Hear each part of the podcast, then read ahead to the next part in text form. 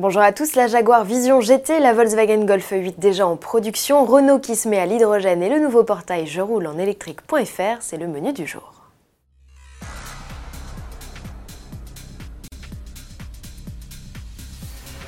Autour de Jaguar de lancer sa création délirante pour le jeu vidéo Gran Turismo. Voici sa Vision GT, un concept 100% virtuel au faux air de CX75. Ce n'est pas la seule source d'inspiration des jeunes designers à l'œuvre qui disent aussi s'être appuyés sur des modèles comme les types E ou type D.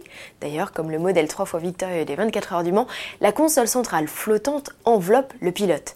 Le cockpit, lui, dispose d'une instrumentation de bord minimaliste et high-tech.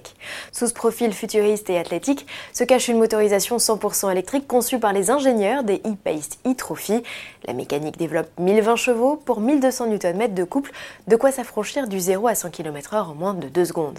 Si Jaguar a construit une maquette de son modèle à l'échelle 1 qu'il a présenté au Japon, la Jaguar Vision GT rejoindra aussi les garages virtuels des joueurs et ce gratuitement dès la fin novembre. Retour à la réalité avec ces premières images de l'assemblage de la Golf 8. Ça se passe dans les usines Volkswagen de Wolfsburg, en Allemagne. Un modèle que les 8400 employés, entièrement dédiés à elle, sont désormais capables de produire une heure plus vite que la version précédente. Le constructeur explique avoir davantage standardisé ses installations et ses procédés de fabrication. Le saviez-vous, depuis la livraison de la tôle d'acier jusqu'à sa sortie de l'usine, la Golf parcourt 69 km sur les lignes de production. La compacte rejoindra les concessions début décembre.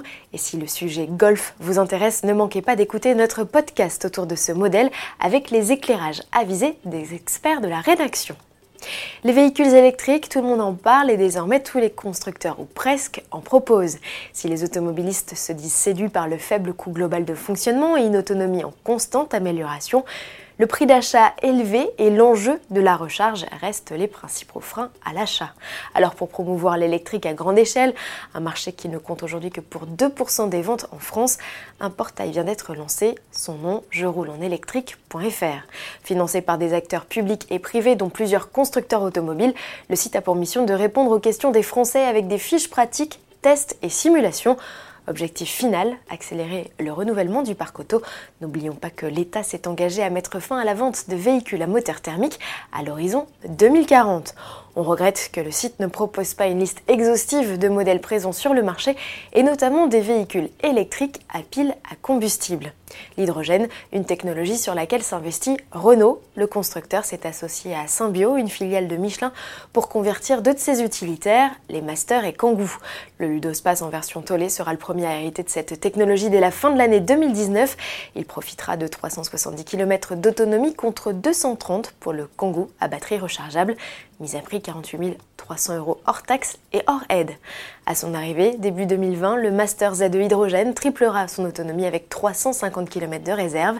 Et si l'hydrogène permet d'offrir un temps de recharge record, il faut seulement 5 à 10 minutes à la pompe.